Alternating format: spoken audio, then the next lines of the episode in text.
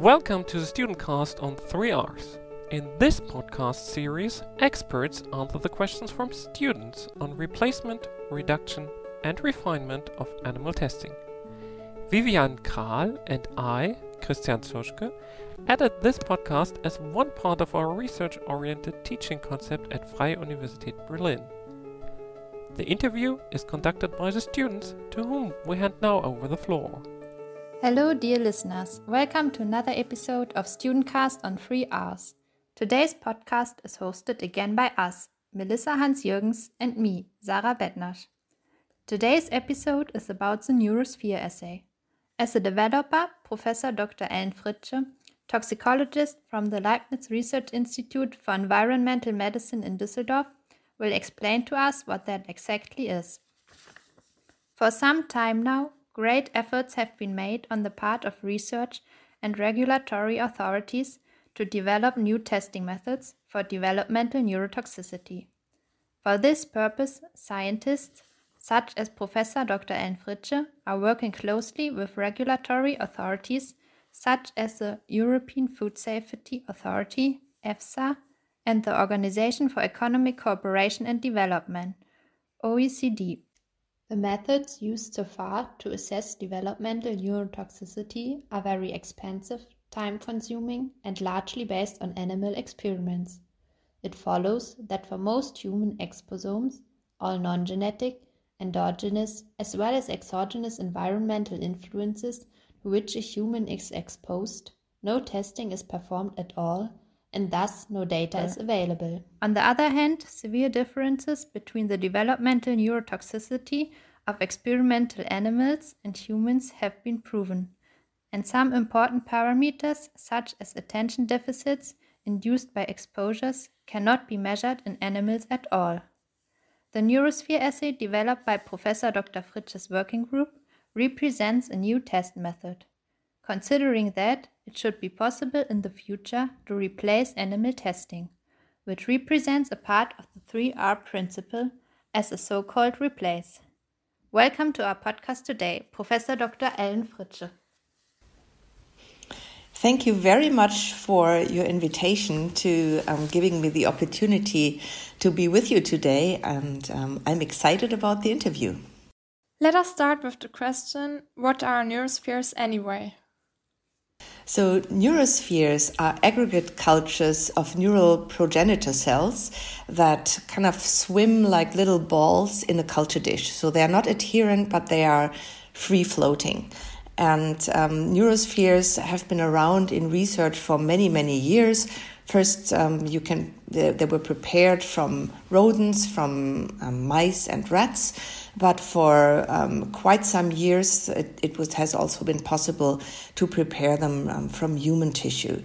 So these neural, neural progenitor cells um, are the precursors of the neural effector cells of the brain, and so um, they occur uh, very early during embryonic development um, and persist actually through the fetal stage, but also until old age. So some of these cells are still um, left over in adult brains and even at uh, very, very old ages. Um, but of course, they are much more active when the brain is forming. And so, this is um, how we can use these uh, these neural pre precursor cells in the developing brains for in vitro studies um, by having them cultured in 3D as these neurospheres. Um, which starting cells exactly do you use for the development of these neurospheres? So, um, we've been using primary neural progenitor cells. So, this means these are cells that were gained um, from fetal brains. So, but um, we did not prepare them ourselves. So, we've been purchasing them um, from Lonza. So, they were commercially available. Um, and um, so we could um, reserve basically different individuals that were propagated by Lonza, which means that we could um, work for many, many years in the lab with one individual. Um, so it's a very, yeah, it's a it's a very economic way of of working with this tissue because it can be expanded and can serve for many different experiments. Um, however, of course, there is some sort of ethical issue with using this tissue. Um, this is why we also have established neurospheres um, based on human induced pluripotent stem cells, so iPS cells.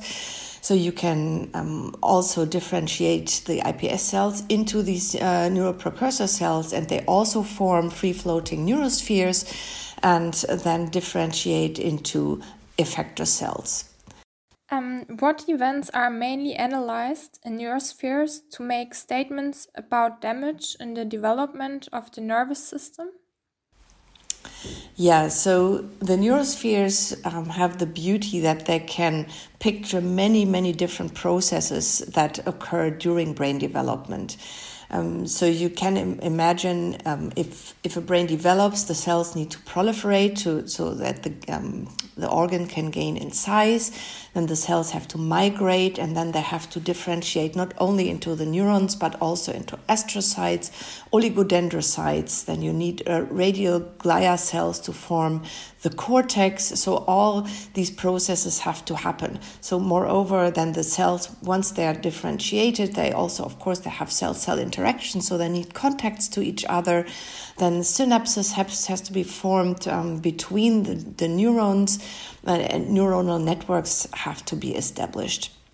So this is all um, these are all very yeah distinct processes that. Uh, um, that if you want to go in vitro, that needs to be um, mimicked. And so the neurosphere assay um, can you can use for cell proliferation. Obviously, it's it's really nice. You can watch even the spheres grow over time in the dish, um, but you can also um, perform BRDU experiments and uh, have a direct measurement of proliferation in the spheres but um, you can also plate these spheres. So, you know, I said there are these round balls floating in the dish, um, but when you plate them on a laminin coated matrix, um, they attach to the matrix immediately, they adhere, they, they um, have interactions with the extracellular matrix protein laminin then, and they start migrating and differentiating. So that means that um, when you plate the neurosphere after a few days, you actually can measure migration of the cells, but not only that, because at the same time when they migrate, they also differentiate. You can access then um, the number of neurons that uh, were formed, but you can also study oligodendrocytes, astroglia, and also radial glia. So this is this is all the, the neurosphere assay can do, and this is many many of the desired processes that it already covers. You advocate for neurosphere analysis being performed as high content screening analysis, or also known as cellomics. This is a type of screening method in which cells are analyzed simultaneously for different parameters. Since most analysis programs on the market are designed for only neuron cultures with low densities, you have developed a new software, Omnisphero. Will it be possible in the future to produce and analyze the neurospheres completely automatically? This is the condition for high reproducibility and scale up. Yeah, so the production of neurospheres, um, I mean, they are um, they they form in culture. You don't really produce them. Um, and we have uh, standardized operation procedures for all the work with the neurospheres um, to exactly that to uh, make sure that uh, the experiments are reproducible and therefore it's very important when that they are propagated always at the same time. So we propagate them by um, chopping them with a tissue chopper. So this is like a little razor blade and uh, chops the spheres into little cubes. And from these cubes new spheres form. And um, it's very important um, that the, the chopping takes place so many days before start of the experiment, you know, say for proliferation or for differentiation and migration. So um, the setup is, is very strict and um, to guarantee reproducibility. Um, for the analysis, what we have done over the last, um, yeah, I would say more than five years, together with uh, Professor Axel Mosig from the Ruhr University in Bochum, um, we have uh, trained convolutional neuronal networks to set up um, an artificial intelligence, so an AI. So what we did with the high content imaging, we produced many, many pictures um, because that's the readout of the neurosphere assay um, with uh, cells that were normally differentiated, but also in presence of um, toxins.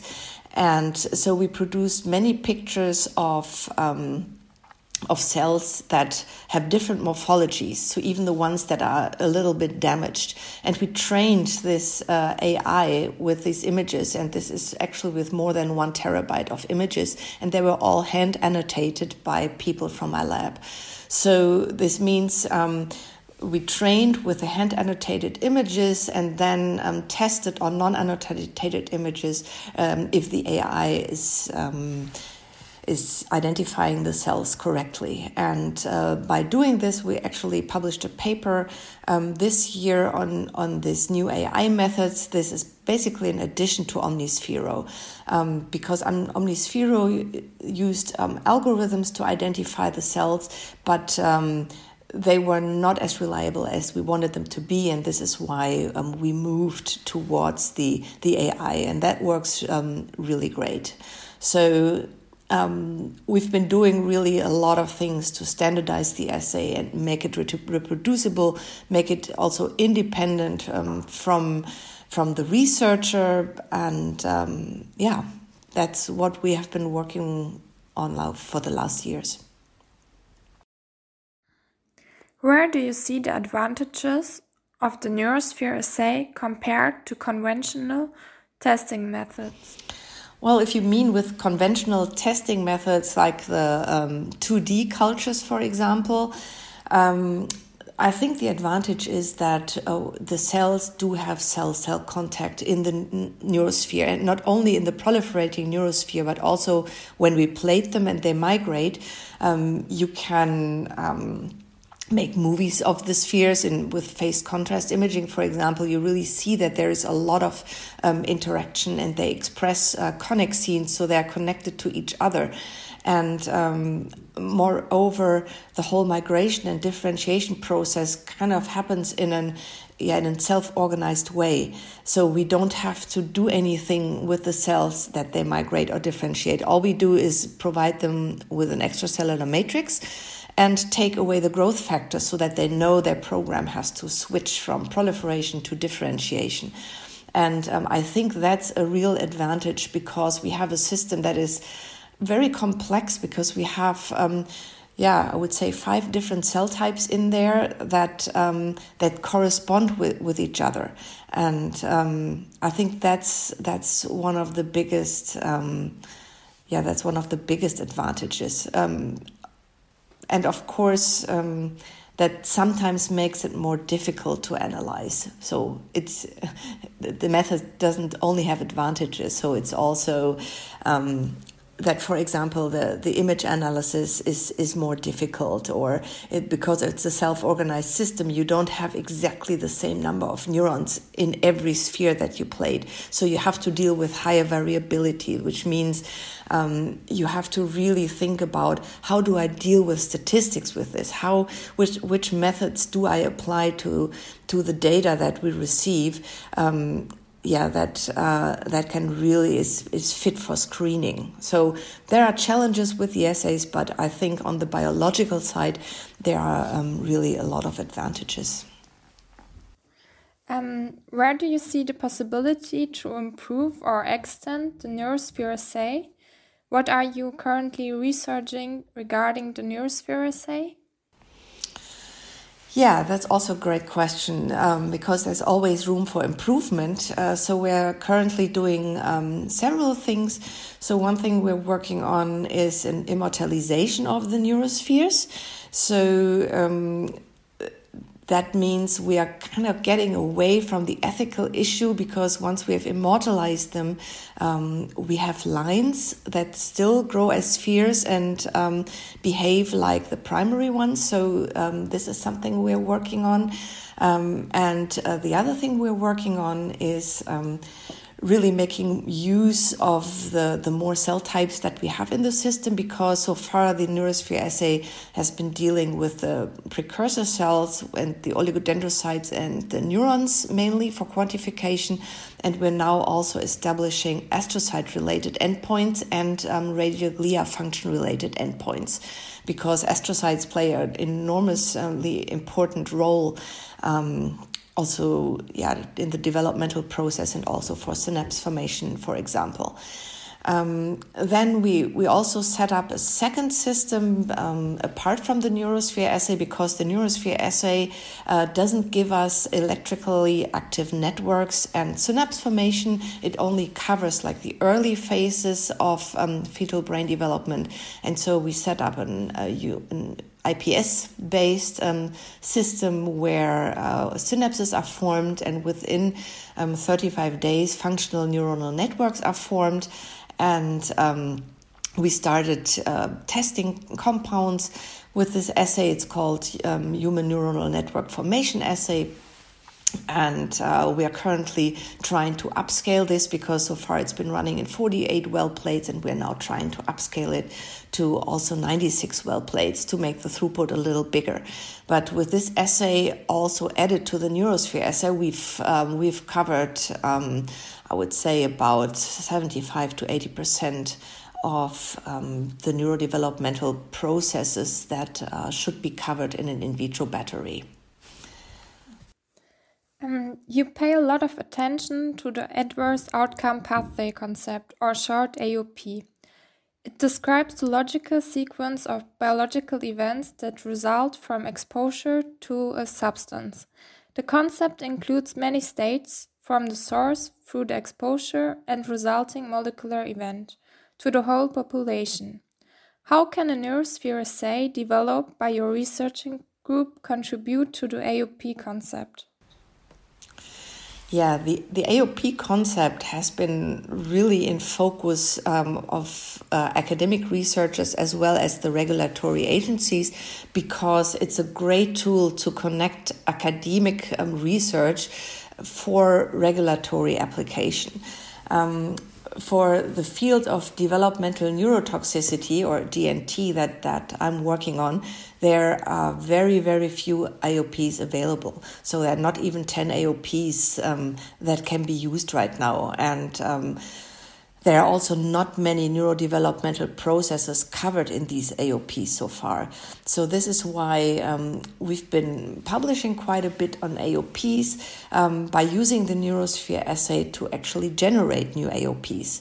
Um, so, we generated an AOP on um, thyroid hormone disruption in developing brain, and we have um, also have an AOP on um, interference with the extracellular matrix, uh, laminin, for example, and um, also some others. So um, I think if um, yeah, to close this gap that we have so few AOPs at the moment, um, the neurosphere assay comes in really handy because um, when you treat the spheres with a compound, you can look at so many different parameters that you um, immediately see. So, what's the most sensitive endpoint when I treat with a certain substance? Is it, for example, the proliferation of the cells, or is it the, the um, neuronal differentiation, or is it the oligodendrocytes, or is it the migration? And um, I think this is why it's really well suited for helping to close this this gap and the on the AOPs, and so we are um, constantly actually producing more AOPs. For example, um, I have uh, one project. Uh, on um, the role of DNA damage and DNA repair during brain development. And so far, there is no AOP out on, on this uh, topic. So, what is DNA damage doing to the developing brain? I mean, this is, for example, a, really important question um, when it comes to tumor treatment of a pregnant woman, for example. Um, and so this this will be the next AOPs um, that we will develop. The OECD has currently published the guidance on evaluation of data from the developmental neurotoxicity DNT in vitro testing battery for the Neurosphere assay developed by your group in May 2022. In a video, you were speaking about your dream of your assay being applied in industry for existing as well as new substances. What processes have to follow now in order to your dream to be realized? Yeah, so um, it's not only the Neurosphere assay, so the Neurosphere assay is part of a DNT in vitro testing battery where this OECD guidance document um, is about. And uh, besides my lab, there is also Marcel Leist from the University of Constance involved, as well as the US EPA. So um, all the assays from these three labs contribute um, to the overall DNT in vitro battery. And um, of course, it's it's warranted now that this in vitro battery is also applied, and um, yeah, that's a really good question. What do we need? So, what what I can say, what we already have is really a fantastic support of EFSA. So, EFSA. Um, has been sponsoring the setup of the battery and it's really promoting um, its use. So this means you need a regulatory agency that uh, that wants to use this and accepts the data. So in case of the EFSA, we're mainly talking about pesticides here, so plant protection products, um, because uh, this is the authority um, for these substances. Um, but for getting the application of the whole battery for um, all other chemicals that are out there and they that so far have not been tested for their potential to interfere with the developing brain. Um, we need um, more regulatory acceptance also on the side of the European Chemicals Agency and eventually also from the European Commission that they support um, usage of this battery. And um, I mean, it's it's always a long way to to get to such a to such a point because regulations don't change overnight. Um, but we really hope uh, that this will happen because um, EFSA is, is putting so much um, effort into it, and and effectively um, there is no alternative. I mean, we have um, the the OECD four to six or the extended one generation in vivo guideline studies, but they are so expensive and so time consuming that it's really impossible to close the data gap um, on all the chemicals we have the environment with the in vivo uh, guideline study. So this is why I'm I'm really convinced that eventually the in vitro battery um, will be used and will also be um, accepted by regulatory agencies. But it's really a way to get there. And um, I think the first next step will be to have um, all the assays um, shown its uh, reproducibility in a lab to lab validation or lab to lab transfer effort. And this is being planned at the moment, um, and this will be the next big step. And I think once uh, this is done, um, I think doors will open over also over time because the application of alternative methods um, is really on the forefront. I mean, we're not moving backwards, so that's why I think, um, yeah, I think that this will will happen so at the same time, because um, we have to also make these uh, these methods um, available for for example for industry, um, we just started a startup company. Um, some of my co-workers and other people involved in the in the whole procedure. Um, the startup is called DNTox uh, for developmental neurotoxicity, and um, making these these services available um, to the industry, I think, is also a very important step because you, I mean, even a regulatory agency cannot ask for tests that are not available. So I think this was also a very important um, step in into the right direction. Maybe at the end, the question: Do you think that it will be possible in the near future to largely replace animal testing? In the field of developmental neurotoxicity? Well, that's the um, $100 million question. Um, the question is what is the near future? So i think like in the next years i don't think it will be possible to replace animal testing um, for dnt because um, i mean we're still talking about um, cells in the dish compared to a whole organism but i think this is the same for all the other organs. This is not really special for dnt um, so one thing that that is extremely important is is exposure.